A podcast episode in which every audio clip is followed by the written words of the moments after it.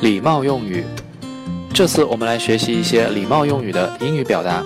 在学习之前，我们要学习两个单词。I 是我，You Y O U 是你。我是 I，你是 You。Freddie 和 Lily 周一在上学路上碰到了。